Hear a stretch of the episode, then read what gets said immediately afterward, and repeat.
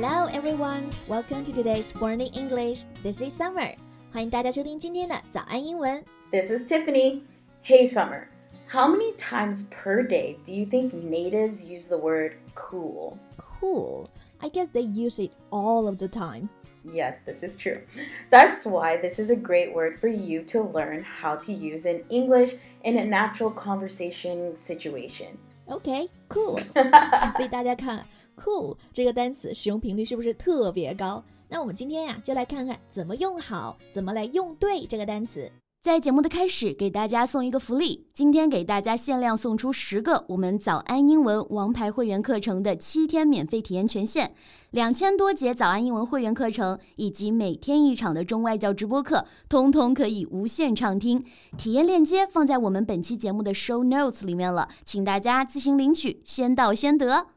So let's define cool first. So it just means great or fine. Yeah, it could also mean that you're very good at something or that you're very clever.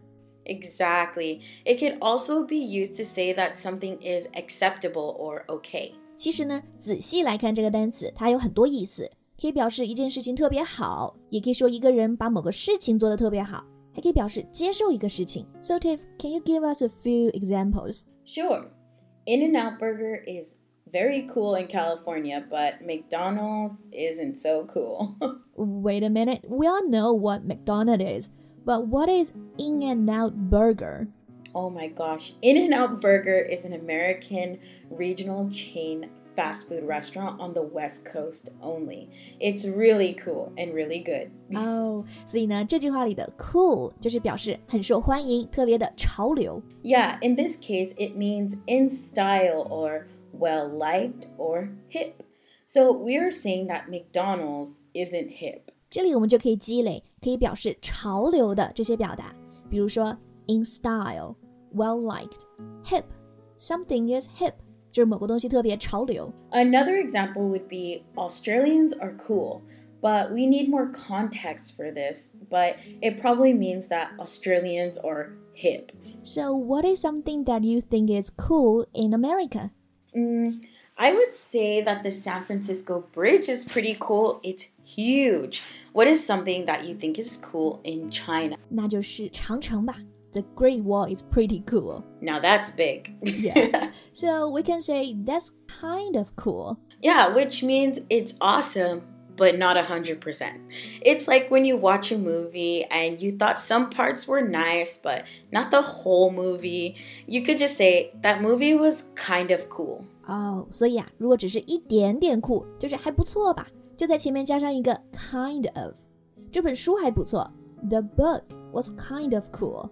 Yeah, we should do a little role play. 好，注意，我们把这个 cool 放到对话里，大家来体会一下这个单词的用法。 Oh my gosh, look at this shirt. I like the color. Are you going to buy it? It's kind of cool, right? Don't get it if you don't fully love it. You're right. 所以啊，这里啊，Tiff 在描述他那件新衬衫的时候，说的其实是 It's kind of cool。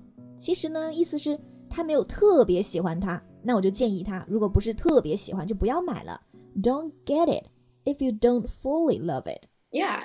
Another way you can hear natives say kind of is kinda, which means the same thing as kind of. For example， oh, that car is kinda cool. 对，大家注意到了吗？这里的 kind of 还可以连读，连读成 kinda，kinda cool。The car is kinda cool. Yeah. So, what do Americans mean when they say someone isn't cool? Does it mean he or she is boring, not fashionable, bookworm, or quiet?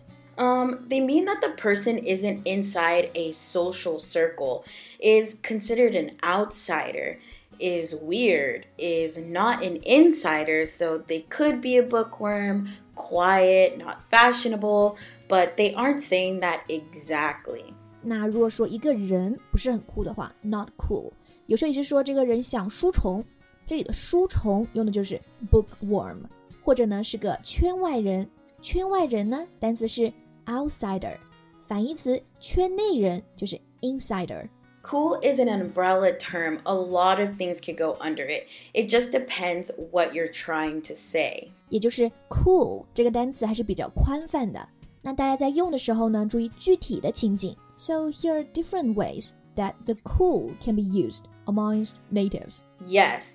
All right. I think that's all the time we have today. Thank you for listening to today's morning English. This is Tiffany. This is Summer. Bye for now.